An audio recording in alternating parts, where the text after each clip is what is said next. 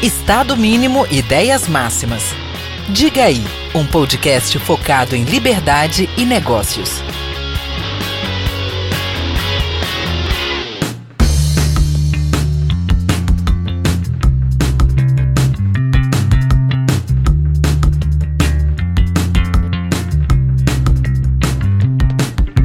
Fala galera, diga aí, bom dia, boa tarde, boa noite.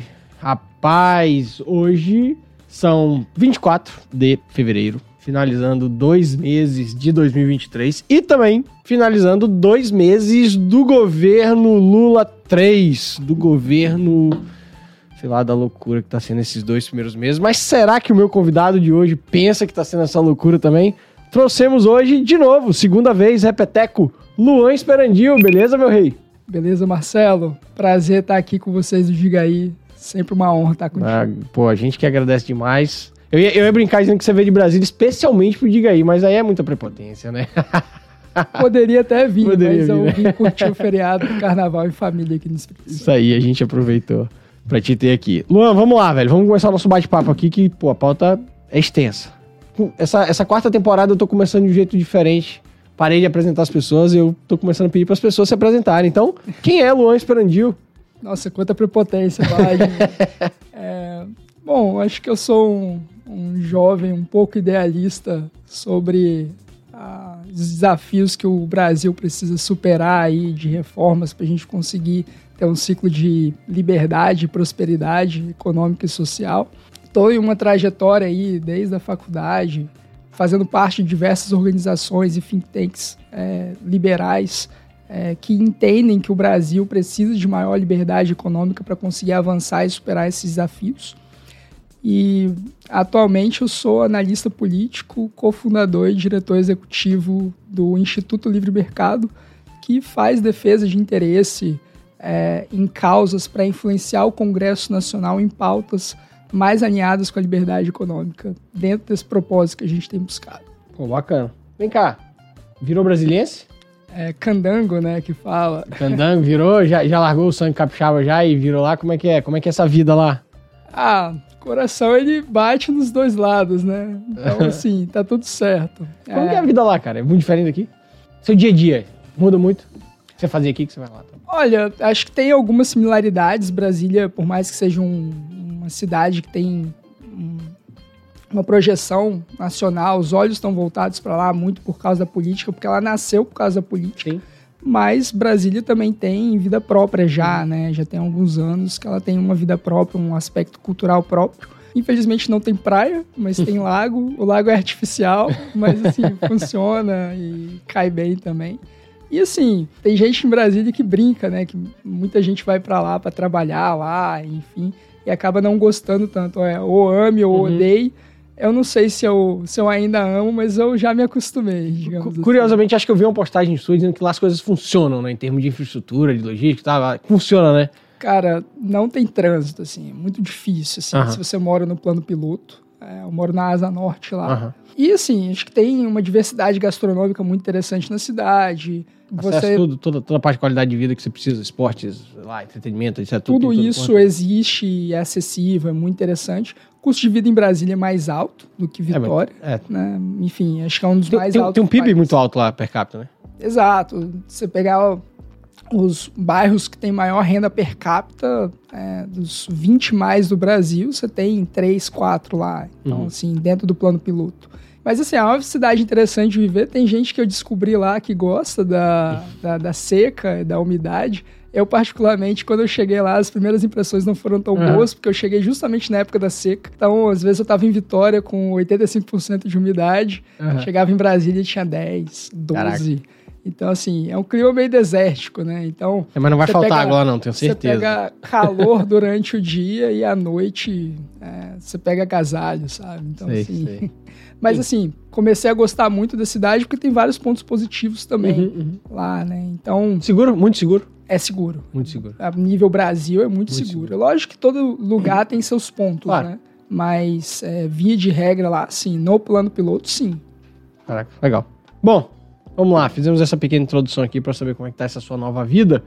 E aí, Luan, o que que indicam esses dois primeiros meses do moço lá, que eu posso chamar de Lula, nove dedos, descondenado, etc e tal. O que que indicam, cara? Em todos os setores, assim, economicamente, é, em termos de política mesmo, de relacionamento, de, de diálogo entre os poderes, em termos sociais, assim. Vai, vamos, vamos, vamos começar por aí e o negócio vai se ramificando. Tá, a gente está há dois meses de governo e, via de regra, inícios de governo tendem a ser um pouco mais complicados, um pouco mais complexos. É, por exemplo, você pegar o início do governo Lula em 2003, você tinha um Roberto Amaral, que era ministro da Ciência e Tecnologia, e com dois meses de governo ele estava falando que o Brasil tinha que ter um projeto de bomba atômica, algo que o Collor já tinha enterrado lá nos uhum. primeiros meses de governo. Então, obviamente, você tem algumas declarações controversas que parecem desconectadas da realidade que a gente tem tido, e, via de regra, inícios de governo tendem a ser um pouco assim. Então, muita gente tem ficado um pouco frustrado, que parece que o governo está batendo cabeça, mas embora isso tenda a ser negativo de uma perspectiva por parte do governo, tende a ser um pouco natural quando você começa a observar um pouco de constituição do governo e quem está lá e por que está lá. Como se o governo estivesse amadurecendo durante os seus meses, é isso? Ele, ele vai amadurecendo? Mas é isso é, isso é normal de todo, todo governo? É assim, início, né? Assim. É inerente, olha só. Você, mesmo, mesmo essa, esse desalinhamento entre ministros, por exemplo, hoje saiu o negócio do Haddad com. Hoje não, ontem, do Haddad com o Mercadante lá, da questão, inclusive, da. Acho que é da Piscofins, não sei quando que retornar e tal. Eu vou dar alguns exemplos Manda. nesse sentido.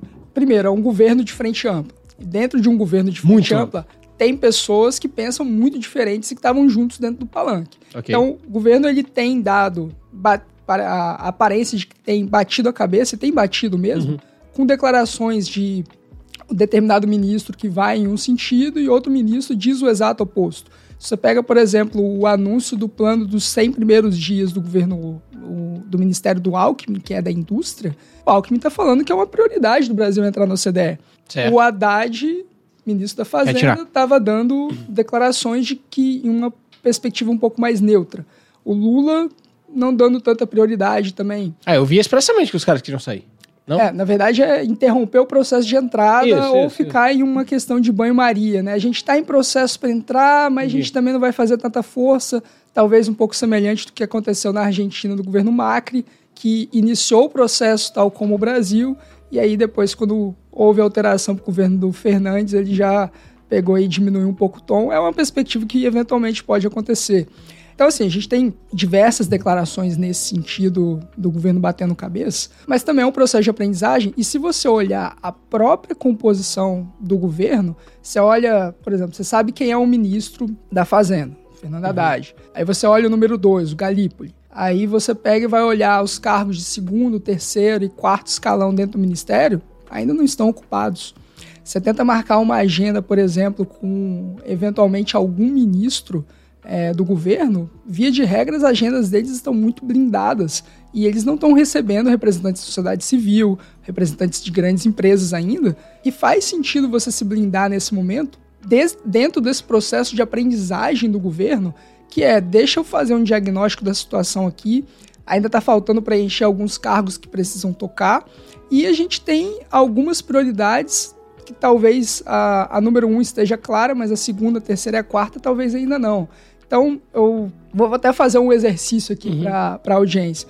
Você é advogado tributarista. Uhum. Você entende tudo da sua área. Você é um hiper especialista em tributarista.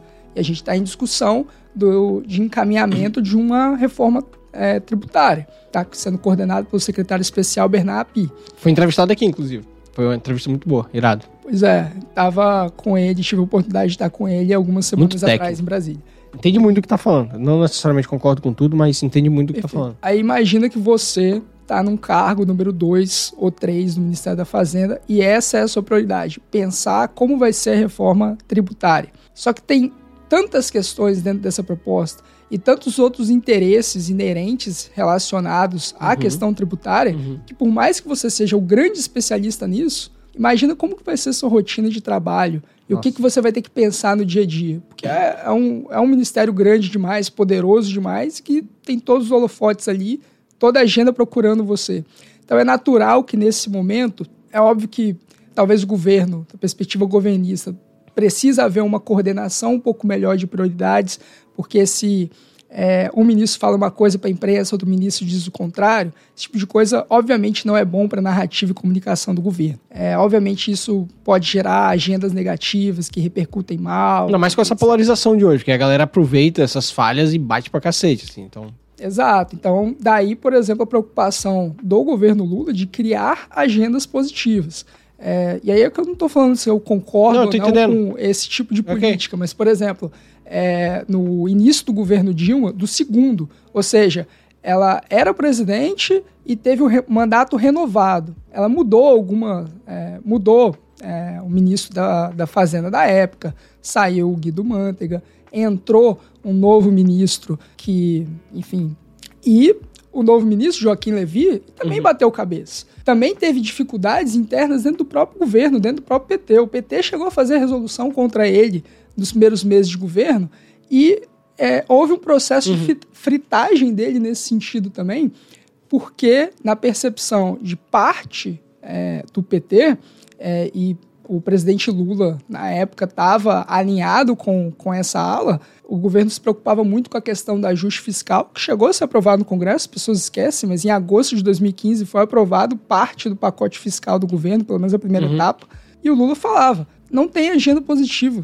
O governo passou o primeiro semestre O inteiro que é agenda positiva?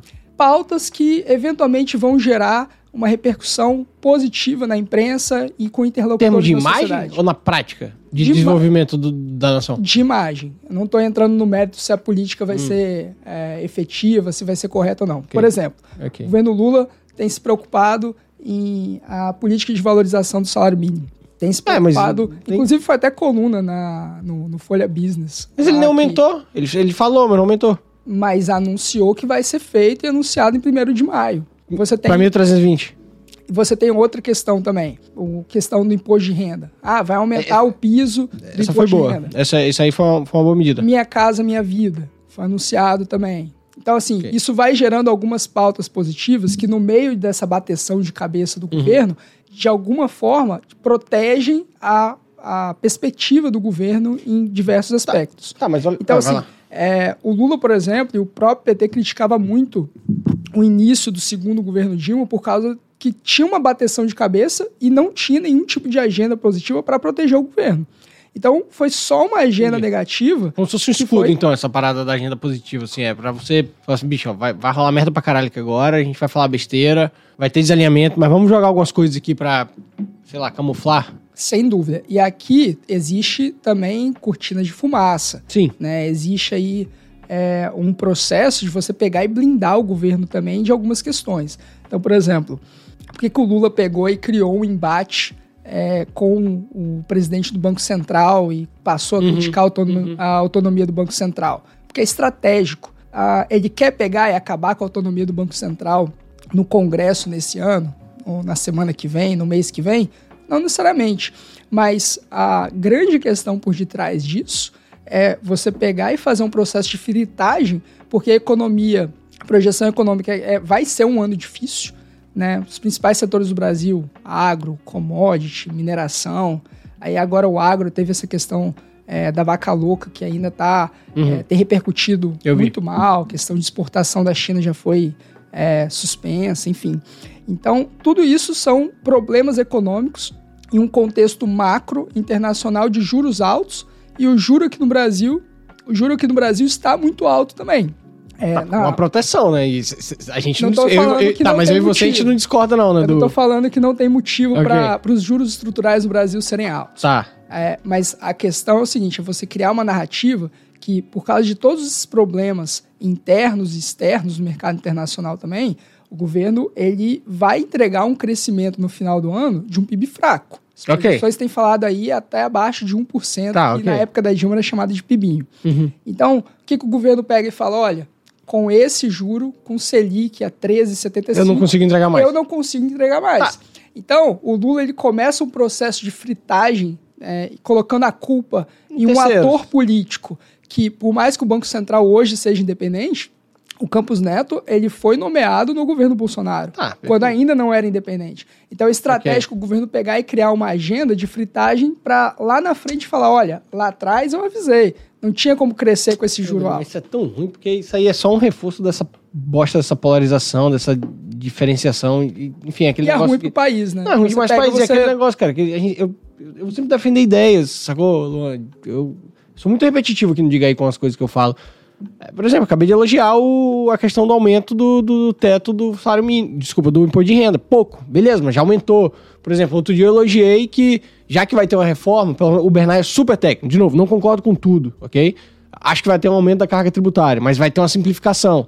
E quando você tem uma simplificação, você diminui um pouco o custo tributário. Então fica elas por elas, mas a longo prazo eu gosto da ideia da simplificação.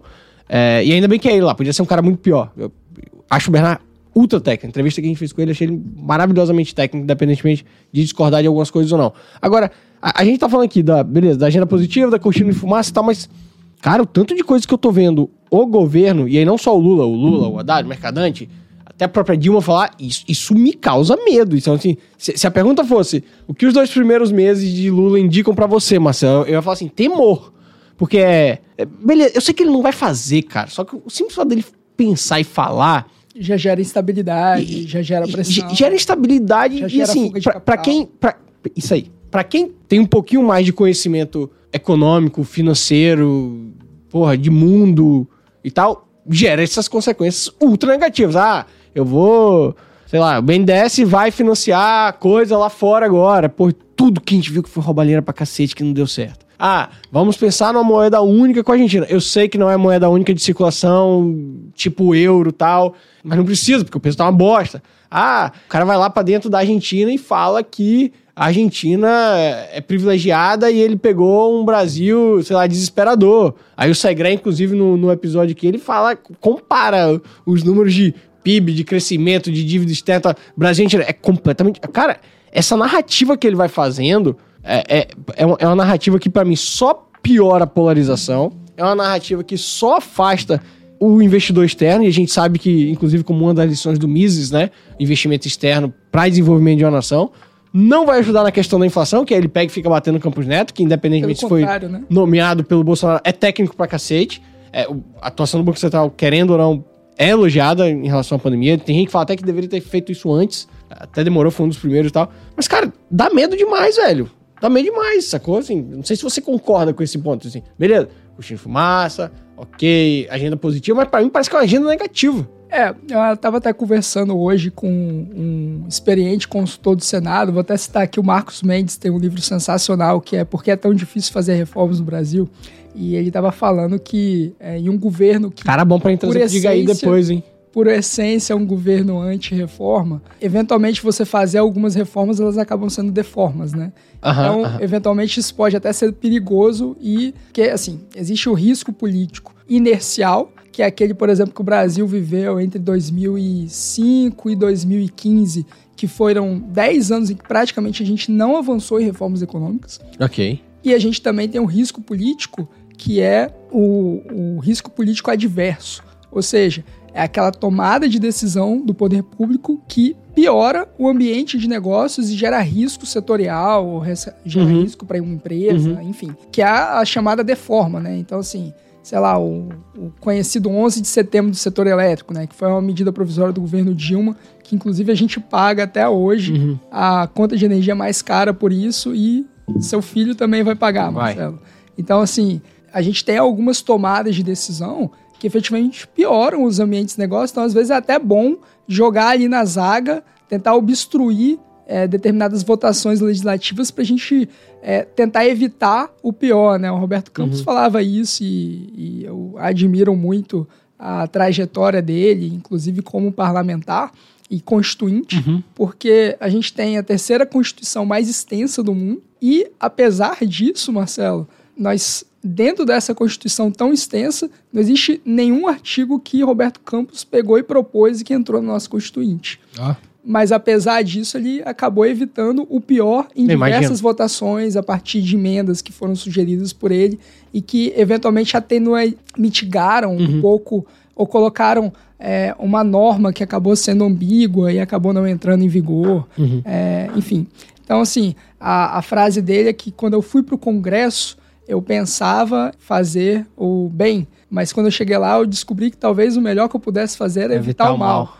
Então, assim, daí a importância de você ter uma oposição ativa, coesa e que consiga obstruir as principais propostas do governo, que ainda é a principal força política do país, o executivo. Você se sente assim hoje com o que você faz, Luan? Com certeza. Eu até acho que dentro do governo pode haver espaço para avançar algumas reformas regulatórias e que podem ser positivas. A gente tem, dentro do histórico do PT, algumas reformas extremamente importantes. É, vou citar uma de crédito, alienação fiduciária, em 2004, 2005, por exemplo. Revolucionou o mercado de crédito no Brasil para compra de automóveis, por exemplo. Uhum. Você tem o próprio ministro Fernando Haddad defendendo é, um marco de garantias novo, atualizado, que precisa ser feito justamente para reformar o setor de crédito em consonância com o ministro da Economia do governo anterior. Uhum. Então, assim, até percebo uma agenda é, que eventualmente pode avançar, não com a narrativa liberal, não com a velocidade é, que o governo anterior defendia, mas eu até acredito que possa haver espaços, porque dentro do PT a gente é, vê um trauma muito grande do que, que acabou acontecendo com a Dilma e eles entendem um okay. diagnóstico do que, que eles erraram para estar tá ali. Mas com certeza, dentro do legislativo hoje, mais do que oportunidades de ataque, de marcar gols, é, hoje o legislativo tende a ser uma arena do ponto de vista de oposição e para reformas. Talvez seja melhor evitar algumas deformas do okay. que conseguir avançar em outras. Agora, vamos lá, pensa comigo. Ele, quando falou ele, pensa o governo, tá? O Lula e os principais ali, os cabeças ali, o Haddad, o Mercadante. Você acha que ele tá dando um indício de como vão ser esses quatro anos, porque assim, porra, parece que ele tá doido, velho. Parece assim que ele pensou e falou. Parece, às vezes até lembra um pouco o Biden lá, como se tivesse gagaça. Ah, pensei nisso aqui, vou falar para agradar e, obviamente, a gente já falou que desagrada, mas você acha que ele vai seguir dessa forma? O Lula ele tem jogado solto, né? Ele, ele tá bem radical. Ele tem jogado solto, ele tá muito mais radical. É, eu sinto também um, um, uma questão, né, até talvez por causa da faixa etária dele, de querer avançar um pouco a história uhum. e por isso tentar impor um ritmo um pouco maior.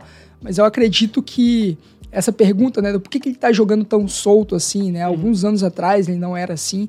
Acho que tem uma questão pessoal dele, talvez um pouco do, do, do que passou, né? Ele passou mais de um ano e meio preso. Enfim, então é claro que isso traz marcas para a pessoa.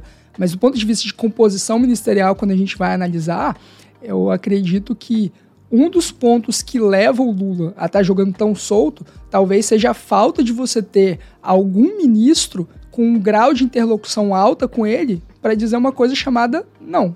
Acho que Você tá falando tipo o é Palócio de Seu era? Palócio de Seu tinha um grau de interlocução muito forte com o Lula, a ponto de que, é, na época, se a gente for trazer, né, no uhum. início do governo Lula, muita gente falava que o presidente, na verdade, era o Dirceu, uhum. é, que era o ministro da Casa Civil, que com seis meses de governo teve um decreto que ampliou e deu superpoderes ao Ministério da Casa Eu Civil. Eu lembro disso. E hoje, assim, quem que pega e fala não pro Lula? Né? Quem tem esse grau de interlocução? Uhum. Talvez o Alckmin um pouco? Você acha?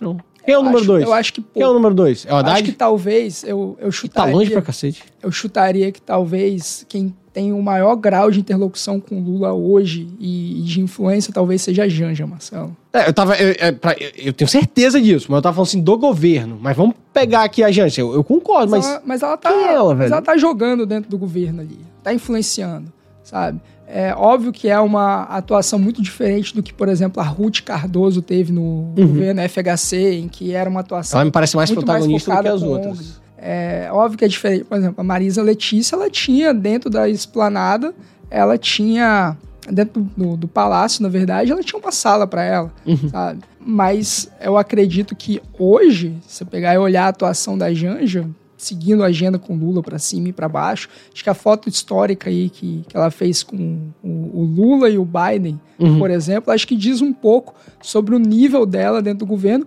E isso, obviamente, no governo como tem hoje, isso vai gerando também desgastes internos, né? Na própria campanha do Lula, ela entrava em embates muito fortes com a coordenação de campanha, que acreditava que ela influenciava em algumas agendas do presidente Lula falando para ele não fazer, etc., uhum. que eram decisões equivocadas. E em uma eleição tão apertada como foi, no final acabou dando certo. Mas se desse errado. Claro. E, é. Agora sim, o, o, o, o, o herdeiro de Lula não existe, né? Em termos políticos hoje. Será que, será que é uma preparação para essa mulher? Pra Janja? Olha, ela não Caraca, pode ela é se nova. candidatar, a não ser que o Lula renuncie, né? Constitucionalmente, ela não, Não, não, não. pode para 26. Mas é, Ah, tá, não mas, mas é uma. Pode Tá, ser pra um 30? pouco uma imitação 30 de daria Eva mesmo? Peron. Pra 30 ela também Não. não poderia? Não, não Ah, poderia. É, no caso, em 2030 poderia. Ah, Não então. poderia em 26. Ok. Mas, por exemplo, o... até que cheguei a comentar o caso do Levi aqui, que na Fazenda foi fritado, Uhum. etc. O PT não aceitaria você ter um ministro da Fazenda que não fosse alguém interno do partido. Ok. Inclusive, o Palocci era do partido também, então, assim, o governo Lula, ele replicou, Lula 3 replica um pouco a composição dos ministérios principais chaves, são todos partidários. Sem dúvida. Mas, assim... O Segré falou sobre isso, que é muito a questão da confiança e não a questão da, da técnica, da qualidade técnica.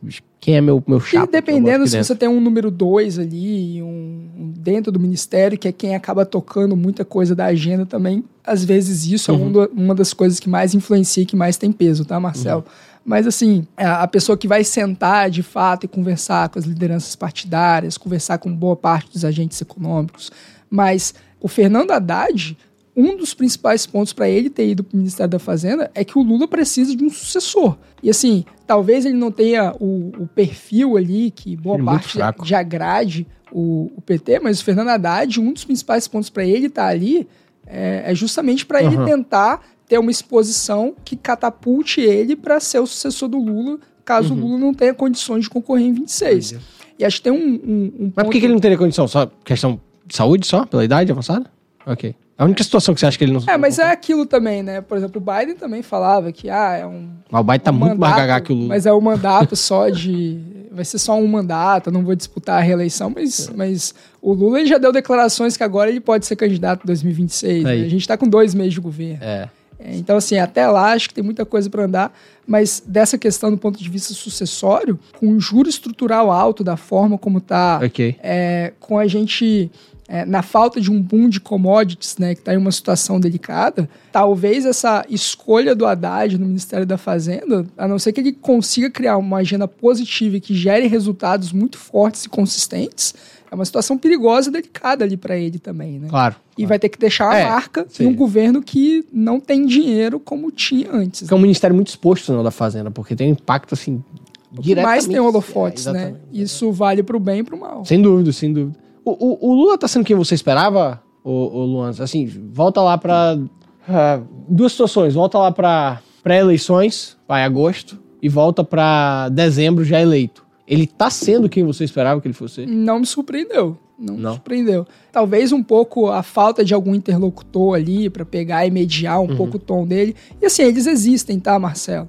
A questão é quem que vai predominar no, no final, a voz dele Claro, claro. ou dos interlocutores. Um exemplo, é, os ataques que ele estava fazendo à autonomia do Banco Central, que eu citei aqui, Certo. depois de 10 dias eles cessaram e diminuíram Parou, não, completamente. Até porque é até uma passagem de bastão, né? Eu pego e eu criei o alvo, e aí a militância, os ativistas, os parlamentares foram lá e criaram a campanha, né? é, do juro baixo Aham. já, né? Então, assim, passa o bastão pro partido, passa o bastão pra militância, né? Uhum. Que, enfim, e o Campos Neto vai. é, o- estão recolhendo o requerimento de assinaturas para convocação dele, vai acabar sendo transformado em convite, e em março ele vai lá é, aos parlamentares para explicar por que, que os juros no Brasil estão tão O altos. povo não vai entender lá, os um caras não vão pouco da entender. questão externa e um pouco da entender. questão interna também, que assim, ao você aprovar uma PEC kamikaze, ao você pegar Ah. e aprovar o aumento do teto de gastos aí, como foi feito Aham. no final do ano passado, né, na PEC da transição,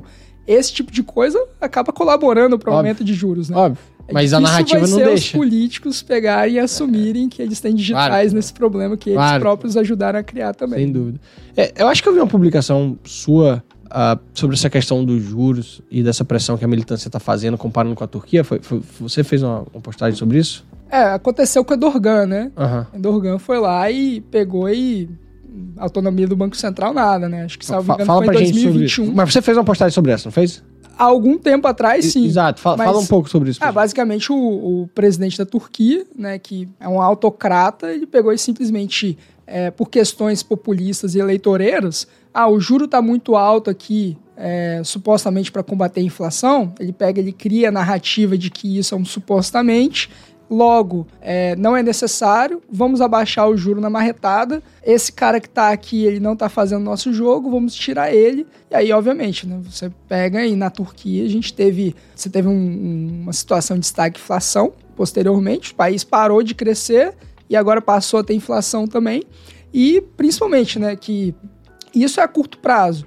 Claro. E aí, no médio e longo prazo, fica a sensação de instituições que são extrativistas, de instituições que não funcionam, uhum. de uma autocracia, e isso tudo afasta investimento externo do país, e aí você deixa marcas que você vai ter que recuperar a credibilidade fiscal do, do da Turquia. Uhum, uhum. E tudo isso é um processo muito difícil de ser feito. Olha o caso, por exemplo, do Brasil ter perdido o grau de investimento no governo Dilma em 2015 não recuperou até hoje. O, apesar que o governo pega e fala de ter sinalizações, o Haddad tem falado isso, né, de buscar recuperar rate para atrair investimentos uhum. de grandes fundos de pensão para cá. São poucos casos no mundo de países que tinham rate de investimento, perderam e posteriormente conseguiram reaver. Não, ainda mais com esse tipo de política assim, que eles vêm anunciando. Pô. E mesmo assim, é, eu escrevi uma matéria na Gazeta do Povo em 2019 nesse sentido, né, que estava na euforia, reforma da Previdência aprovada, é. a gente vai ter aí, vamos buscar o grau de investimento, enfim. É, será que a gente vai conseguir ainda no governo Bolsonaro? E todos os analistas internacionais de rating que eu conversei, todos eles foram unânimes. O Brasil não vai conseguir isso em quatro anos. Talvez consiga em dez. Isso se seguisse uma linha. Uma linha boa. Né? E aí a gente ainda teve questão de pandemia, que atrapalha Sim. a questão fiscal. Acho que o governo Bolsonaro ainda conseguiu entregar um fiscal interessante, foi muito beneficiado também pela questão é, do petróleo, mas o teto uhum. de gastos, apesar de ter alguns furos ali é, no governo que foram muito prejudiciais, ainda assim entregou uma dívida pública abaixo é, do que estava sendo projetado.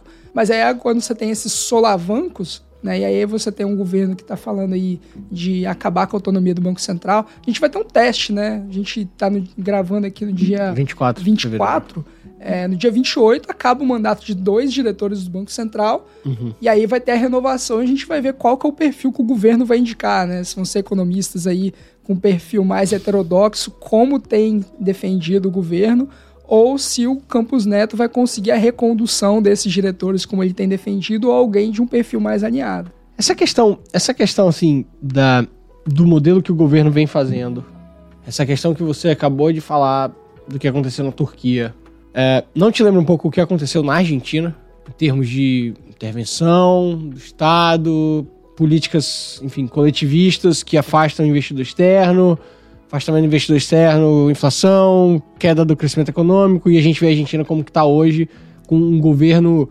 uh, totalmente centralizado.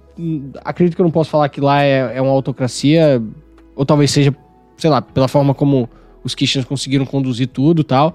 N não lembra também um pouco? As digitais elas estão ali do caminho, né? O, a história humana não é um caminho em linha reta que você vai progredindo em crescimento reto. Né? Perfeito. Né? Tem os solavancos. Mas eu acredito que o Brasil é diferente da Argentina pelo grau das instituições que a gente tem. Era isso que eu te perguntar. Acho que essa que é a grande questão, assim. Quando você pega, por exemplo, é, a formação do Estado de Direito no Brasil hoje, né? A partir da Constituição de 87, 88, da uhum. Constituinte uhum. que a gente teve do processo. A gente acabou gerando um sistema que o presidente do Brasil basicamente tinha superpoderes e mandava em tudo.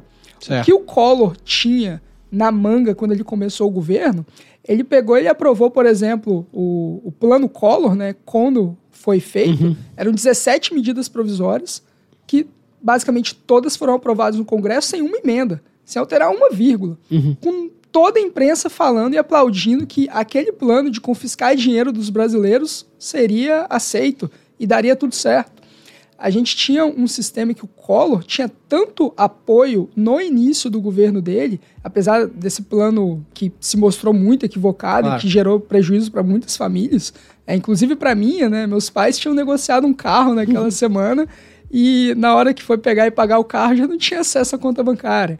E acabou que teve que esperar alguns anos para ter carro depois. Mas assim, quantas empresas não tiveram problemas de liquidez Quantas empresas aí. Aí o que, que você faz numa situação dessa? Se eu chego para você que é advogado, ó, aconteceu esse problema, o plano econômico do governo está gerando prejuízo para minha empresa, vou ter que demitir, porque não tem fluxo de caixa. Você vai entrar com uma liminar, né? Sim. Aí, foi aprov... aí o governo pegou e editou uma medida é, provisória, Marcelo, falando que você não pode fazer isso contra o, governo, o plano Collor. Você não pode recorrer ao judiciário uma É. cautelar. Você não É o- é o pode. poder central Aí autocrático. o que, que você pensa? Não, o Congresso, pô, isso está atacando a autonomia dos poderes. O que, que o Congresso fez? Aprovou. Claro. Aí você pega e você pensa, não, peraí, alguém vai entrar e vai judicializar essa questão no STF É, STF. pra gente pegar e fazer isso. Aí o PDT foi lá e entrou com uma ação, Marcelo. Aí o que, que o STF decidiu? Na época eram nove ministros. Uhum. 7 a 2. Não, tá certo, realmente. O judiciário não, não pode se interpor a esse plano econômico que é crucial para o desenvolvimento aqui do Brasil, para a gente superar a inflação. E o plano fracassou. Então a gente. Você tá dizendo então que isso é histórico no Brasil? Olha só, a gente teve uma super concentração de poderes no presidente da República Lá atrás. a partir. Assim, sempre teve, né? A Tá. figura central ali no executivo sempre teve. Mas a situação que a gente tem hoje no Brasil é muito diferente dessa. E, e aí você Hoje- acha que isso protege a gente de se tornar argentino? Em algum nível, sim. Acaba sendo é, um, um gatekeeper ali, já que a Ah. Perfeito. gente está no mundo Perfeito. corporativo aqui gravando Diga aí. Não, perfeito. Eu, eu, eu não lembro E eu agora- acho que a grande questão é isso. A gente tem um Congresso que hoje compartilha de muito mais poder do que tinha é, 15 anos atrás. As pessoas elas entram, é, elas lembram muito do Eduardo Cunha, de uma Câmara mais independente, mais autônoma do poder, e aí acabou uma série de outros fatores também influenciando também na queda de Dilma. É, mas antes disso, né, com Henrique Eduardo Alves, a gente já tinha um- uma guinada de maior poder na, na Câmara dos Deputados. Você passa a ter emenda impositiva depois em resposta ao Bolsonaro. Você passa a ter, por exemplo, o STF assumindo um protagonismo a partir do julgamento do mensalão que antes ele não tinha na esfera política. Você passa a ter judicialização da política que a gente tem por ano 300 ações por, de partidos é, movidas por agremiações que questionam decisões dentro do legislativo e que acabam sendo moderadas pelo STF também em algum nível. E eu não estou entrando no mérito se isso está correto Tá. ou não. A gente pode até entrar nessa questão. Mas o que eu estou querendo dizer é que a gente tinha uma presidência no Brasil, a- até ali no primeiro governo Lula, muito diferente do que ele tem hoje.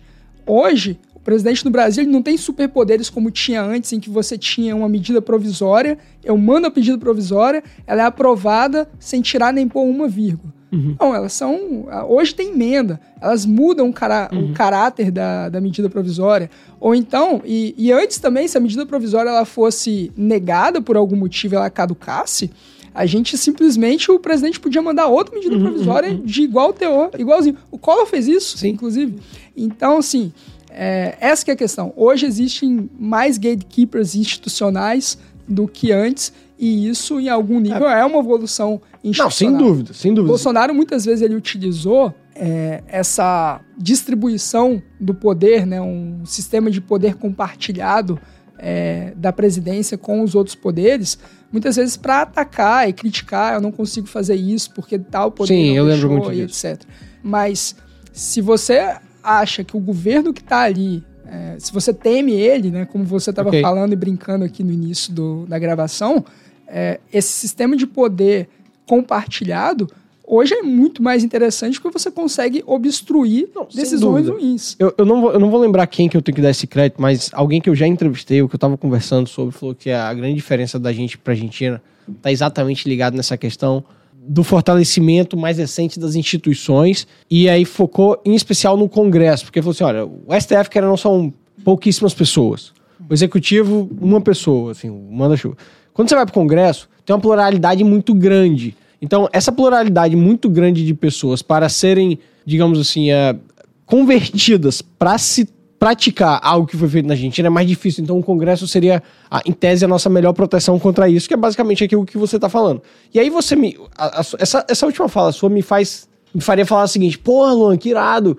É, a nossa democracia está funcionando. As nossas instituições estão funcionando. Mas, cara, se eu for pegar.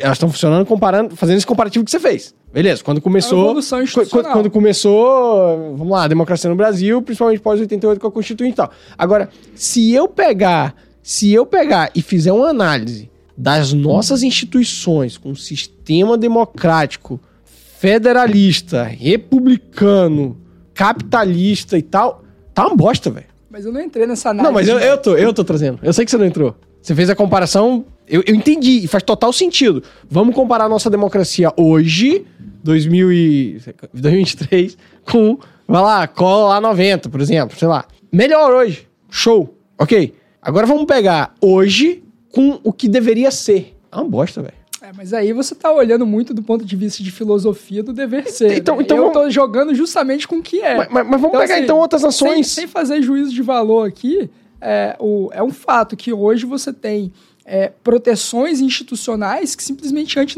não, antes não existiam. Se você for olhar hoje, o Roberto Campos Neto, ele é mais poderoso que o Fernando Haddad. O Lula não consegue tirar o presidente do Banco Central. perfeito, perfeito. É uma evolução institucional que Não, talvez o Brasil tô- tamo devesse alinhado, ter tamo feito há muito tempo, como a maior parte dos países do mundo que deram certo. Agora, onde as coisas funcionam, a política monetária tende a ser mais blindada de interesses populistas, Tá- mas hoje ele não consegue fazer isso. Estamos super alinhados, cara. Super alinhados. Eu só, eu só queria trazer esse, esse ponto aqui, porque eu tô concordando contigo. Tô concordando contigo em termos comparativos, Mas colocando evolução. um asterisco, mas É, ainda porque é a gente longe. tem. Pô, porque a gente tem que colocar esse asterisco, cara. Sabe por quê? Porque senão a pessoa que, que, que te vê lá no Instagram, ou que me vê fazendo minhas postagens, ou que tá aqui ouvindo Diga aí, vai falar assim, pô, então nossa democracia tá boa pra vocês. Não, cara, tá uma bosta. que Tá, tá uma bosta, sim, sacou? Principalmente se a gente comparar onde funciona. Entendeu? Por exemplo, ah, República Federativa do Brasil, nada. Não tem, de federativo não tem nada aqui. Tem nada. Zero. É, mas olha, é, quando você pega e você coloca uma lupa de como que as coisas acontecem, é óbvio que assim, por exemplo, o governo pegou e fez a MP do CARF, né, tem um voto qualificado Nossa, lá, fala desse de negócio, etc, que inclusive deve estar sendo aí uma grande dor de cabeça na sua área aí no direito. Rapaz, pra mim. É. Se, se bobear, até ajuda os tributaristas, tá? Se bobear, até ajuda. Porque vai perder na in- instância administrativa e o cara vai pegar, vai meter outros honorários, vai cobrar mais caro pra ir pro judicial. Sacou? É, mas aí é, o- aumenta o custo de transação Total. para pegar e investir no país. Então, Péssimo. assim, Não, não, não. Eu tô falando. É, positivo. porque você falou como tributarista. Mas, Mas- como. Pô, Mas a, é que- péssimo isso aqui. mas a questão é dela, né? Como que as coisas estão sendo feitas? Olha a comparação. O governo Collor manda 17 medidas provisórias. Não, ok. Todas são aprovadas sem mudar uma vírgula. Uma vírgula, Marcelo. Tamo alinhado. E um plano completamente bizarro. E hoje a emenda do CARF, a MP do CARF, Sim. Que é, eu concordo, eu acho que ela é danosa ao ambiente de negócios, ela pega e passa por cima com medida provisória que, Sim. é, de uma decisão que recente da legislatura passada, Que, que tirou e mostrou, e mostrou as evoluções. e que você isso. tira, é, você tira a previsibilidade jurídica nesse sentido, tem um monte de problema que ela gera, mas mais do que isso, a, a negociação que o governo está fazendo para pegar essa medida provisória e suavizar ela e pelo menos conseguir passar alguma coisa dela e salvar, o governo está suando muito nesse nicho de governo. E que, que, que continue, né? E é muito, é muito diferente do que o Brasil tinha até pouco tempo atrás. O Bolsonaro, é, ele foi um presidente que ele reformou muito no Brasil, mas se você vai olhar os aspectos legislativos dele, também foi o presidente que mais teve medidas provisórias caducadas. Então, assim, é, e o Bolsonaro construiu uma grande base a partir do segundo ano de governo dele, principalmente aí, mais notadamente, a partir da pandemia. O Lula ele antecipou esse movimento e dentro do processo de transição do governo ele já tinha negociado ali e colocado quase todos os partidos ali é, dentro ali de uma coalizão para ter essa proteção. Né? E mesmo assim está suando. Acho que a própria base do governo que a gente é, vai ter nesse sentido, obrigado. A própria base do governo que a gente vai ter nesse sentido, Marcelo, ela não garante vitórias do governo até o tempo. Não, claro Então, que não. é, Claro que não. e isso é muito diferente. E você tá falando, é claro que não, é claro que não. Mas até pouco tempo atrás não era assim. Não, beleza, a gente já tá assim. Estamos super alinhados nesse ponto. A Tô gente, concordando muito com você. apresentou E eu, eu, inclusive, nunca tinha parado pra pensar nessa evolução e como a gente tem uma, uma democracia hoje muito melhor, tá? Obrigado por isso aqui. É, vou te mandar depois Muito bom. até as emendas que a gente apresentou na- nessa questão do, da MP do CARF. Pra, Ah. Porque assim, a gente obviamente a gente é a favor de caducar essa medida provisória esdrúxula, mas Tem chance? é, dela caducar, É. eu acho que tem risco. Mas eu acho que é muito mais provável o governo negociar uma suavização dos termos dela e. É, como o OAB acabar- já fez, né? Porque o OAB já apresentou ali. Isso, é assim, isso é uma pressão política enorme, mas não, não significa que vai ser desse jeito. OAB. Há, há- há vários líderes Ai, ai, partidários OAB. Se notificaram contra o posicionamento da OAB, inclusive. Tal. Tá louco. Mas assim, é, um, um ponto nisso, pô, a gente apresentou emendas lá Uhum. é, por meio de alguns parlamentares, justamente para a gente tentar é, suavizar essa medida provisória, para caso ela passe, ela seja suavizada, que é um- um- uma questão muito diferente do que a gente tinha antes, né? E assim, Uhum. pô, a medida provisória que a gente é contra vai ser aprovada, mas pelo menos uma emenda entrou, é aquilo, né? Existem vitórias dentro das derrotas da certeza. política também. Você falou, já falou muito comigo sobre isso. É, vem cá, algo que você está vendo lá hoje em Brasília. te dá muito medo? Algo te deixa assim. A gente não precisa necessariamente falar de medo, né? Porque isso é muito. Os bolsonaristas que falam, tô com medo, isso aqui vai virar. Isso aqui vai virar Cuba, isso aqui vai virar Venezuela. Esquece essa parte da, da polarização de novo e tal. Tem algo assim que te dá receio, que você fala assim, cara, isso aqui é muito ruim pra gente. E eu não tô falando necessariamente de uma política ou outra. Olha, Marcelo, é, a gente trabalha lá justamente com advocacy em questões de concorrência e, e melhoria de ambiente de negócio. Uhum. Então, desse aspecto, nesse governo, eu acho que a questão fiscal preocupa muito, Ok. muito mesmo. Relacionada à reforma? Ou a reforma é algo que seria bom? Não, os gastos em geral Ah, tá, você tá falando nesse O sentido, ímpeto de gastar e buscar Ok. aumentar e desrespeitar o teto Ok, de gasto. ok, A gente tem a Tá questão claro. do marco fiscal, que o governo próprio Haddad tem falado, que Uhum. vai encaminhar, vai tentar antecipar e etc. Mas é como é, um gestor falou no, no evento do BTG é, duas semanas atrás. A grande questão dos indicadores, das percepções, dos investimentos do país é, e a, a ancoragem de risco no país, é porque ninguém está colocando fé nesse marco. Então, acho que esse é um, é, um, é um risco que me preocupa muito, do ponto de vista econômico, né? Não estou falando aqui pessoal, assim. Não, não, econômico, Instituto do econômico. mercado. Isso. É, a gente tem essa questão da autonomia do Banco Central é uma preocupação, porque a gente não sabe exatamente quem vai ser nomeado para substituir a vaga dos dois diretores que vão sair no dia 28. A gente está Tá. muito por- perto disso. Então, dependendo. É 28 quando- agora? 28 de fevereiro. Né? A gente tem uma renovação, a autonomia do Banco Central, ela blinda, mas é uma blindagem que anualmente é renovado dois diretores Quem indica? para o presidente da República. Então é uma blindagem parcial. Mas tem veto? Alguém tem veto? Alguma coisa e tal?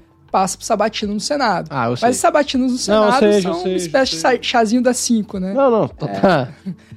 Se você for olhar as indicações que foram feitas, Com uísque no chá. Se a gente for ver as, as, as rejeições de sabatina que foram feitas, foram muito poucas. pouco. É, lembro de casos da República Velha, que no caso Uhum. do STF, de ministro do STF que foi é, que Floriano indicou, Uhum. e alguns das, algumas das recusas, inclusive, nem juristas eram, é, tinha diploma de medicina. Uhum. Enfim, isso a gente tá falando aí do século XIX. Então, tem É porque em tese pro STF você não precisa ser jurista, né? É, é dotado de notório saber Ai, jurídico. Ai, ai, ai. Vem E cá. a gente Ah. tem, é, eu lembro de um caso de uma recusa do no dia 3 de janeiro, assim, primeira semana do, do, do governo FHC em 95, teve uma recusa também, uma sabatina é, no Congresso é, da- do indicado presidente do Banco Central, mas aí foi os parlamentares da base dele protestaram em relação a, a uma questão específica Uhum. de uma negociata ali que acho que era pouco republicana, digamos assim, e aí eles foram comer pão de queijo na hora da votação e não teve quórum e o gogoverno foi derrotado. Então, assim, são poucos os São exemplos poucos. de sabatinas seja, indicadas. Geralmente tá o claro. processo de sabatina, é, a votação em si é uma formalização de acordos que foram feitos na prévia, né? Ok. Então, assim, a gente tem Claro. ministros, por exemplo, pessoas que iam ser indicadas a ministro do STF que não foram, porque quando o presidente foi conversar com interlocutores, é, houve uma desistência que falou, Entendi. esse cara não passa. É Enfim, pra- exatamente a gente tem que ver qual, qual que vai ser a repercussão disso, né? Ô Luan, antes do. Antes da eleição do presidente do Senado, a palavra, a palavra, né, a frase era: o Senado é bolsonarista. Teremos um contrapeso à política socialista do PT. Eu te pergunto, o Senado é bolsonarista ou o Senado é aquele centrão que vai pra onde a onda toca ali e tal, a banda toca e tal? Nenhum nem outro. As Ah. pessoas elas são muito emocionadas a Muito. criar ou se encantar com narrativas políticas. Ok. É, a gente teve, sim, um, um grupo de, de senadores que foi eleito nesse mandato que eram mais alinhados com a centro-direita, mas quem que eles substituíram? É, alguns nomes também de centro-direita. Então, alguns nomes, por exemplo, que eram no PSDB, agora foram trocados pelo PL. Então, Ok. hoje, talvez eles tenham uma narrativa ou uma proximidade com, com o ex-presidente e um discurso de oposição talvez mais aberto do que o anterior tinha, mas na configuração é, do Muda Senado, é, não é que muda pouco. E muita gente se decepcionou com a derrota do Rogério Marinho, né, que é líder agora da, da oposição, quando estava enfrentando né, a disputa aí com o atual presidente da, da casa e conseguiu a reeleição, Rodrigo Pacheco. É, mas, e aí eu recebi um monte de mensagem, Marcelo, é, do tipo, ah, já era o Brasil, acabou. Porque as pessoas elas se emocionam muito. Agora eu vou mesmo, embora. assim. Elas acham que assim, que a política mesmo. é, é uma Champions League que você tem final em jogo único, e aí aquele Muito jogo bom. decide tudo e acabou. Muito sabe? bom, muito bom. É, só que política não é ah, um jogo de final única. Política é um campeonato de pontos corridos. E se você for olhar a votação que, por exemplo, o Marinho teve, a gente teve 32 votos. É uma votação expressiva. Você tem, por exemplo, é, você consegue fazer requerimento de CPI com, com esse contingente. Você consegue, com um voto a mais, 33 votos é suficiente para você pegar e você barrar uma PEC. Ok. Então, assim, é, você não precisa nem que todos votem contra a PEC, né? Uhum. Você só precisaria ali, dependendo do quórum, que as pessoas simplesmente, é, alguns deles se abstivessem Não também. votem. Então, você pega, por exemplo, o primeiro governo PT, já que a gente está falando de evoluções históricas Tá. do centro do poder. É, você pega 2003, 2004, 2005, estou falando antes do, do mensalão, antes da, da CPI que originou ali a, a Comissão Parlamentar de Inquérito, foi o, o maior pedra do sapato nos primeiros 10 anos do petismo, no, no poder. Uhum. É, você teve é, CPI do Valdomiro, você teve CPI, tentativas de CPI, CPI de São Bernardo, por causa da morte do, do Celso Daniel, Sim. que nem foram para frente, porque a oposição era menor do que esse número de 32 que a gente está falando, é mas que geraram enorme constrangimento no governo, agenda negativa, governo nas cordas. Então, assim, Mas e uma questão propositiva como ir contra o STF? Abrir um processo de impeachment. Você acredita? Você acredita? eu não. Eu achava que seria muito improvável, no geral, isso se configurar, porque assim, nunca aconteceu na República. Você pegar e você empichar um ministro do STF. É, até porque é, Nem abrir processo, né? Nunca foi nem aberto já? nunca nem foi aberto no Brasil. E até na, no- dentro do Ocidente, né, que tem esse sistema de, de Ok. Supremas Cortes e tal, é muito incomum esse tipo de processo acontecer. Mas é muito comum a gente ter o que tá tendo hoje no Brasil? Aí eu teria que analisar melhor o direito comparado. Você acha que tá tendo excesso? Ah, Acho que há decisões aí de controvérsia, sim, e que a gente, algumas pode questionar mais do que outras, talvez. Mas aí, a, aí você tá falando de questões, por exemplo, relacionadas a. Porque assim, decisões polêmicas sempre tem. A gente teve a questão da coisa julgada, tributada. É, mas eu tô, isso, aí, isso aí pra mim Você tá é falando mais da questão de liberdade de expressão. liber- TSE. fake news, autoritarismo, porra. Parada aí que a gente viu. Você é vítima, você é julgador, você é executor, essas coisas. É, é isso que me preocupa. É isso que me preocupa. A querendo ou não, você fala ele da coisa julgada, ele tá no âmbito dele, ok? Ele tá ali no. Independentemente de eu discordar ou concordar, que eu inclusive discordo, é, por questões técnicas e econômicas e, enfim, de segurança jurídica e tal, mas é, eu tô falando do outro, tô falando do excesso. Tô falando do excesso. Extra- está se extrapolando os poderes. Olha, acho que é possível sim você pegar e fazer essa interpretação de que está havendo. Particularmente, eu, eu acho que tem algumas decisões muito controversas ali Uhum. e que é, geram estranhamento e que você fala, é, olha, talvez essa aqui, até esse ponto aqui, talvez eu concordasse, ou talvez, apesar de discordar, eu via mérito jurídico, e nesse aqui eu acho que houve um, um claro excesso, mas aí é uma questão que eu acho que o governo tem, é, dentro da narrativa, ele tem ganhado, tá, Marcelo? Porque o que acontece? Se Que você governo? olhar, Você tá falando esse governo? Lula, sim. Ok. Porque se você olha é, do ponto de vista de editorial, de notícias relacionadas à parte econômica, pega o editorial do Estadão e da Folha. Várias porradas em relação aos planos econômicos do governo, que inclusive a gente estava falando aqui. Uhum. O editorial, semana após semana, o Estadão tem batido no governo.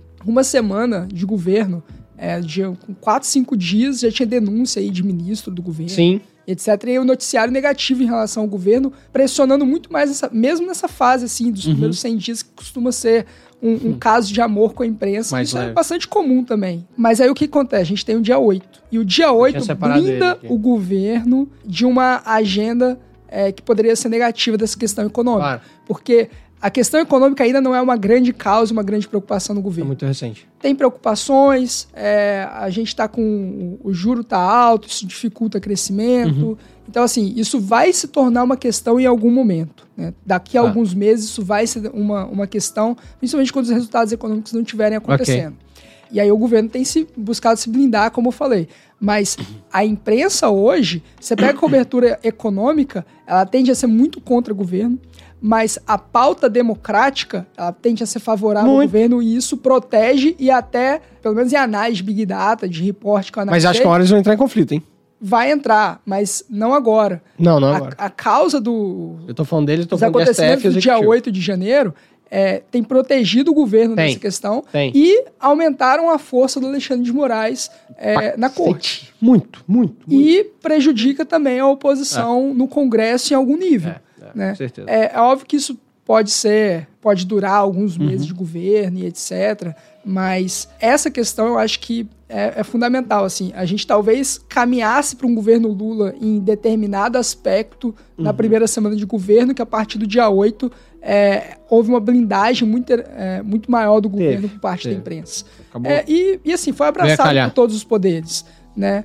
O Arthur Lira, o Rodrigo Pacheco, todo o STF. Então, assim, todos os principais atores políticos do país pegaram e passaram a condenar o que houve, né, que foi repugnante, Uhum. Claro, claro, vai claro. trazer cicatrizes aí institucionais para o Brasil. Não concordo. Mas esse tipo de coisa empodera não o Alexandre concordo com o que foi feito aquela forma da violência, tá? Isso que eu tô querendo Sim, deixar claro aqui a minha claro. frase, né? Que eu não concordo Vai ser com você, não. cancelado, Marcelo. É, não, eu, eu- eu não concordo com o excesso lá que foi, que foi Não, e praticado. a grande Mas, questão... mas eu concordo 100% com o direito de liberdade de expressão. Deixar isso muito claro.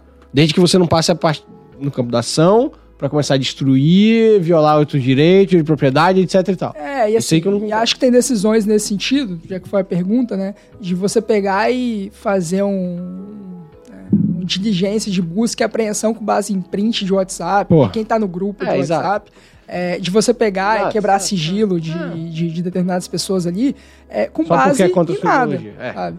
É, então, assim, isso eu acho que é perigoso é, do ponto de vista de Estado de Direito, mas é, é um pouco também do que a gente fala de teoria de reserva de capital institucional da Suprema Corte. Né? Eu já tive até a oportunidade de conversar com isso com o professor Temer, presidente também, e ele, como constitucionalista que é, constituinte que foi também na análise, é, ele falava que assim, basicamente você tem processos de expansão e tensão, tensionamento de decisões e julgamentos controversos de Suprema Corte, que são contramajoritários, né? E você tem ciclos de alta popularidade das Supremas Cortes. Uhum. Então, assim, a gente teve um ciclo, a partir do julgamento do mensalão, primeira fase da Lava Jato, teve decisões ali muito um protagonismo, relacionadas casamento, é, a união homoafetiva e outras decisões também, é, que aumentaram a popularidade da corte, Sim. né? Sim. E aí você gasta esse capital reputacional em decisões que nem sempre são majoritárias no entendimento da população. Então, em algum momento você tem a tensão e um momento tem a distensão. Eu acredito que antes de 8 de janeiro a tendência era ter uma distensão. As Ok. eleições já tinham passado, né? E Uhum, após 8 de janeiro, acho que a tensão acabou sendo um pouco renovada. É. E acho que uma discussão que vai acabar avançando um pouco, a gente tem, tem mudanças de ministro em breve, em maio vai sair o Lewandowski, a Rosa Weber vai sair também. Antes Já tá alinhado lá dentro ano. quem entra no lugar deles? Não, acho Ah, não. que. Porque os principais interlocutores do Lula nessa tomada de decisão, de escolha de ministro, pelo menos no, quando ele foi presidente no primeiro e segundo mandato, é o Thomas Bastos. E ele já não tá. Uhum. Sim. é, ele já não, não tá aqui compondo Entendi. o governo, não, acabou falecendo, enfim. Então, assim, ele era um nome que o Lula ouvia muito. Uhum. Então hoje não tem essa figura tão clara quem que vai influenciar mais, enfim. Mas o perfil, é, a gente tem aí um. é, pode ser o Zanin, né, É o advogado. Zaninho e o Manuel Carlos. É. São os dois, são os dois Manuel mais. Carlos de Almeida Neto, É. né? Que inclusive foi aí chefe de gabinete do Ele foi um professor. Sério? Ele é de Ilhéus. O que, que você acha dele? Cara, eu posso falar dele como professor, ele é um cara que conhecia muito do que ele estava falando ali, ok? Da parte técnica. Agora tem muitos anos que eu não tenho contato com ele. Conheço a família dele. é, ele é primo de. Ele é primo de primeiro grau, de primos de primeiro grau, tava sempre no mesmo ambiente. O cara, porra, super simpático, super gente boa, trata todo mundo super bem. Conheço zero das questões políticas e ideológicas dele, não posso falar absolutamente nada, mas eu tinha um relacionamento muito bom com ele quando foi professor. É o que eu posso falar. Ah, legal. Não posso ir além disso, não. Porque tem muito tempo também que eu não algum caso lá no STF. Não, eu não, faço, eu não faço contencioso, cara. Graças a Deus. Eu odeio, eu odeio, eu odeio depender do Estado pra qualquer coisa. Eu- É justo. inclusive no meu trabalho. Por isso que eu larguei o contencioso. Eu deixo isso pra Lucas, né, meu sócio? Um abraço pra Lucas, que ele adora ficar levando negócio lá pra juiz, despachar. Eu não gosto. Eu gosto de estar na mesa resolvendo Mas, os assim, negócios acho dos meus clientes. O, o perfil ali é, para substituir o Lewandowski vai ser alguém de um perfil similar do dele, é. garantista do ponto de vista penal. Tem alguns ministros do STJ também que tem corrido por fora. Uhum, Enfim, então assim, acho que essa é uma das questões. Mas esse grau de distensão do STF que podia acontecer, acho que foi renovado. E acho que talvez uma das. Não, tá fortalecido. Uma das boa parte principais questões que talvez definem isso, talvez seja os julgamentos de dos direitos políticos do uhum. Jair Bolsonaro. É, é, era a minha última pergunta, assim, a gente, você conhece bem aqui o Diga Aí, a gente, pô, tá tão bom que já bateu uma hora aqui esse negócio. Era a minha última pergunta antes da gente ir pra fase 2. Ele vai ser preso se ele voltar? Não sei se ser preso é, é algo que tá no plano ali e tal, uhum. até porque vai ter um julgamento ainda, né? Mas é, conversando com alguns interlocutores, pessoas próximas do STF, é, dos ministros, é, eu acho que é, era uma possibilidade do radar e que aumentou muito depois do dia 8. Acho que o principal não era nem a prisão, era a perda dos direitos políticos. Né? E eu hum. acho que o depois Por que, que não tirou o direito político do outro, velho? Eu, eu, não sou Bolsonaro, não, tá? Eu não sou Bolsonaro, não acho ele bom. Deixa isso claro, sempre que eu tô aqui, eu não acho ele bom. Eu acho ele menos pior do que o Lula, só isso. Os dois acham horrorosos, os dois. Por que não tirou do outro também, cara? É, mas aí tem que perguntar ah, pra eles. Pede um diga aí pra Pô. ele. Mas assim, acho que o, o, o, Bolsonaro tem mais de 50 inquéritos para responder. É muita coisa. É muita coisa. E é muita Fica coisa. fácil achar um negócio ali pra. É, e, e assim, é, acho que os principais casos ali, questão das urnas eletrônicas, os questionamentos à, à confiabilidade do sistema eleitoral. Tem a questão dos embaixadores e diplomatas que, no meio de um ato oficial, ele pegou e fez esses questionamentos tem questões pertinentes à pandemia. Da pandemia, Eu né? acho que são vacina, os inquéritos que talvez tenham é. uma probabilidade maior aí de um risco pensando na defesa dele. É verdade. Vamos ver para onde vai. Luan. Mas acho que ah. essa questão, para finalizar, é a própria o afastamento, né? Pelo menos esses dois primeiros meses é, do Bolsonaro geograficamente também. E eu acho que ele não vem por agora, não. Esse eu, eu, inclusive, peguei e apostei com um amigo que o Bolsonaro ia para os Estados Unidos depois da eleição. E eu acho que ele não volta Mas eu, achasse que, eu achava que ele talvez demorasse um pouco mais para ir. Ele foi antes foi do, logo, do é. assumir. Foi. Mas assim, eu acho que esse afastamento dele, a direita ela vai ter um gap na direita. Vai. Não, não existe vácuo de poder. É, a grande questão é quem que vai ocupar esse vácuo. Uhum. Qual que vai ser a grande figura da direita que vai pegar e ocupar? É, acho que esses quatro anos vai, vai... Tem muita coisa nesses quatro anos que vão nos indicar. A gente tem um Zema. A gente tá falando direita anti-esquerda, na verdade. Desculpa. A gente tá falando direita anti-esquerda porque se eu for colocar o Zema ali em tese em algum lugar, ele não é nem direita esquerda, é nem liberal. Mas a gente não precisa entrar nesses conceitos aqui. Pode estar, Tarcísio. Não, então, eu ia falar assim: tem, tem, muita tem muita coisa pra acontecer nesses quatro anos. Você, que, que ia mencionar. O Zema, você tem o Tarcísio, você tem o Eduardo Leite. É, o Eduardo Leite vai ter que reconstruir o PSDB, uma situação muito difícil. É, o Tarcísio, ele tá com o Kassab em São Paulo, é, dentro do secretariado dele, uhum, e uhum. tem ajudado, feito um esforço fenomenal ali. Você vê que o Tarcísio ele tem seguido a narrativa bonitinha. Tem. Zema ele já partiu para um certo enfrentamento que pode ser perigoso, porque okay. ele é governador e você está em guerra contra o executivo federal. Uhum Sendo que você está dependendo disso. Né? Sem dúvida. Então, por exemplo, o Zema, ele pegou, ele teve um superávit histórico em Minas Gerais, mas não está pagando dívida. Tem três okay. processos no STF para julgar questões pertinentes e muito caras, questões tributárias pertinentes em Minas Gerais. Essa é uma das questões. Né? Então, assim, o resultado do governo dele depende disso. Uhum. Tem eleição municipal também em Minas Gerais precisa criar uma base ali, enfim. Então é um é. desafio grande. Mas eu acho que tem alguns membros dentro do próprio parlamento que podem acabar ganhando um pouco desse protagonismo da direita também. Tá? Vamos ver como é que vai ser. Quatro anos aí de montanha-russa. Luan, nossa segunda parte você conhece. Antes disso, fazer um agradecimento ultra especial aqui à Apex Partners, né? nosso parceiro aqui, diga aí. Você já trabalhou aqui na Apex, estamos aqui gravando. Vou fazer um agradecimento especial também hoje a dois amigos, ao ao Stanger, que me deu esse presente aqui, ó, para quem tá no YouTube, isso aqui é um Atlas, galera. Eu gosto pouco do Atlas, né? É, eu tenho esse Atlas, eu tenho a tatuagem do Atlas. Não sei se você já reparou, Luan, a, logomarca do Diga aí é, é, o, é, um, é, um, é um mini Atlas levantando uma bola que lembra o microfone. Então essa, é verdade. essa, essa é a ideia, né? Então, agradecimento a Stanger por esse presente. E esse presente veio da loja de dois amigos queridos, da Decore, lá da, da Gabi e do Matheus. Um abraço para eles aí, tá? Dois Mateus amigos. Matheus tá me devendo um almoço. Tá te devendo um almoço? publicamente aqui. Pô, boa, cobra. Ele vai ter que ouvir aí, vai ter que pagar o almoço. Aí, Mas se ele pagar, tem que me levar junto, tá? Porque você tá aqui no programa. Vamos lá. Luan, nossa segunda parte papum dinâmico, não precisamos entrar em muitos debates. Foi muito bom, cara. A gente passou bem aqui de uma hora aqui. Vamos lá. É, Luan, nos indique, por favor, um livro.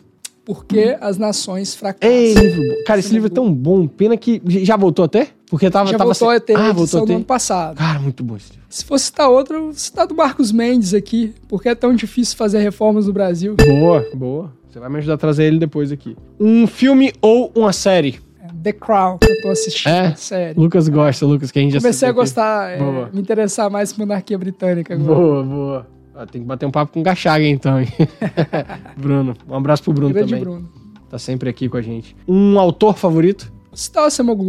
Semogu. é Justo. Esporte? Ah, hoje eu tô na corrida. Tá na corrida? É. Boa. Tem algum time? O Fluminense e a Juventus de Turim. Ah, o Fluminense trouxe o Marcelo agora, hein, cara. Tomara que Sabendo venha em hoje. forma. Tomara que venha em forma, porque se vier em forma, joga muito. Então, dinismo vai dar certo. Luan, você se considera um liberal, um libertário ou um anarcocapitalista ou nenhum dos três? Liberal. Liberal.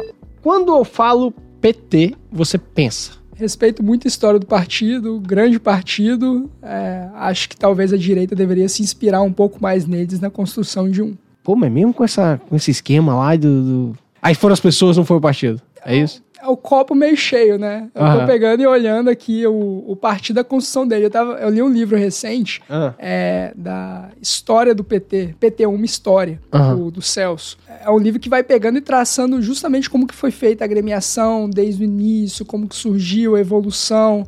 É, é, como partido isso muito e aí forte. você vai pegar e vai olhar os partidos de direita no Brasil, né? A construção de alguns deles, ou a- a- os problemas internos que eles geram e tal.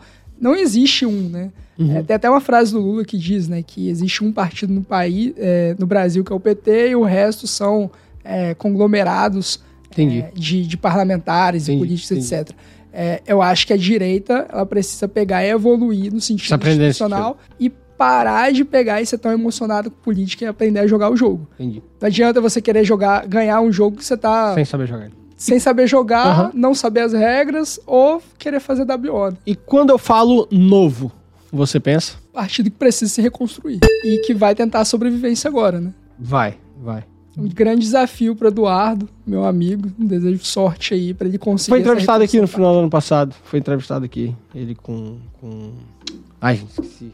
Sabe um exemplo de partido, assim, é, de- vou chamar assim, de CEO de partido do Brasil, até citei aqui, o Ah. Kassab, que ele fez com o PSD, o grau de abrangência, de interlocução, Aham. um cara que tá com Tarcísio, um símbolo aí, é, aliado do Bolsonaro, ex-ministro do Bolsonaro, Aham. e que construiu com Lula três ministérios do, do PSD e que tem o presidente do Senado, construiu uma base extremamente forte. Então, assim, entender como que ele fez isso não foi nada fácil, mas olha só o, o grau de poder que ele pegou e é uma figura pouco comentada nos debates e que tem um É, grau tá de quietinho. força política e institucional extremamente Verdade. forte. É secretário Tarcísio hoje. E Me- arrisco dizer aqui que Ah. talvez Tarcísio mude de partido. É, tá. médio te- prazo. Eu vi um movimento desse aí. Eu vi algo sobre, sobre o Zema também, mas não precisamos entrar nesse detalhe, não. Vamos lá. O melhor chefe de Estado que já tivemos. O último livro que eu li foi do FHC. Eu acho que o que ele fez enquanto país, de construção de país e até abordagem institucional, é, é digno de nota. Eu achei que você ia falar o Temer. Eu gosto muito do professor Michel Temer. É, acho que fez um excelente governo, é, com alguns asteriscos. Claro. Talvez se tivesse o mandato inteiro, Claro. entregaria muito mais. Claro. Mas aproveitar que eu li o recente livro do FHC, eu. E quem foi o pior? Porra, teve muito, hein? Cara, acho que eu vou citar. Olha, João Goulart foi muito ruim. Ok. Mas é, um, um pouquinho antes dele, o Jânio Quadros. E, e desse nosso período entre as. Jânio Quadros fez tipo um WO mesmo, Aham. né? É, e, é, é. E, e do período democrático? Eu vou falar um pouco do custo de oportunidade. Eu acho que o Collor tinha É, faca que queijo na aí. mão. Uma sucessão de erros acabou é, se frustrando e, e tendo uma grande derrota. É. Mas assim, acho que tinha o faca e o queijo na mão e Sim, aconteceu o que aconteceu. E acho que segundo, acho que eu vou citar Dilma Rousseff. Boa briga. Boa briga. Luan, meu velho, valeu demais. Porra, episódio riquíssimo. Eu olhei, quando eu olhei pro relógio, eu falei, cacete, e a minha pauta aqui ainda tem um monte de perguntas e só faltam 15 minutos. Isso quer dizer que o papo foi muito bom. Te agradeço demais, parabéns pelo trabalho que vem fazendo. Me avisa quando vier aqui de novo pra gente poder fazer os, É, o, o, o, episódio vai ser o que, o que foram os X primeiros meses, X meses do Lula. Que aí a gente já traz uma outra perspectiva sobre Tomara tudo que tenha boas notícias. Tomara, cara, tomara. Sem sacanagem, as pessoas acham que porque, enfim, eu sou um liberal e que bato pra cacete na esquerda e tal, acham que eu quero que o Lula desgrace com o país. Ou... Não, eu, eu quero que ele faça um bom governo. É, é- é interessante pra mim. É interessante pra mim que ele seja um bom governante. Eu acho difícil porque eu discordo muito das políticas dele, mas eu, eu espero que ele faça um bom governo. Eu quero que o país cresça. Um comentário nesse sentido, pra resumir, já que o episódio é os primeiros 60 dias do governo Aham. Lula, não tem ido no bom caminho. Não, tem ido. Fechamos bem. Meu velho, obrigado, tá? Valeu. A gente se vê de novo, certeza. Valeu, galera. Contem com a gente. Aquele abraço, até a próxima. Valeu.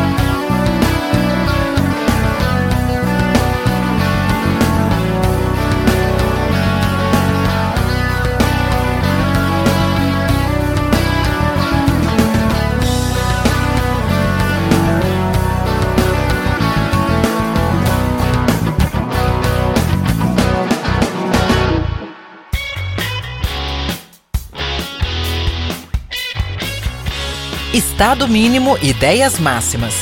Diga aí, um podcast focado em liberdade e negócios.